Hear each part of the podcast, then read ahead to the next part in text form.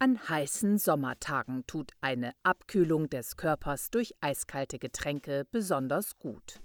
Das perfekte Mittel gegen die Hitze ist eindeutig eine kalte Limonade oder ein kaltes Bier. Oder ist das Fakt? Der Podcast. Faktencheck. Die Hauptfunktion des Trinkens an heißen Tagen ist eigentlich die Zufuhr von Flüssigkeiten, nicht das Kühlen. Doch trotzdem kann es uns dabei helfen, die Körpertemperatur zu regeln. Kalte Getränke sind hier jedoch der falsche Weg. Selbst ein Liter kaltes Wasser bewirkt auf den Körper nur eine Abkühlung von einem halben Grad.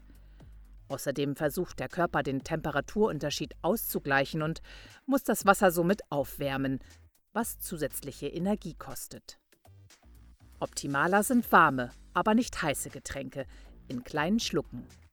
Dadurch kommt der Körper weiter ins Schwitzen, allerdings nicht zu sehr, was zur Abkühlung führt, da der Schweiß auf unserer Haut verdunstet.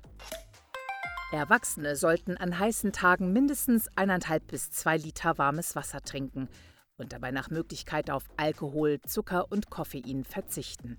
Also das komplette Gegenteil einer eiskalten Limonade oder eines Bieres. Du hast ein Thema für den Podcast? Dann schick uns jetzt eine WhatsApp-Sprachnachricht 05331 80 42 44 3. 05331 80 42 44 3. Ist das Fakt? Der Podcast.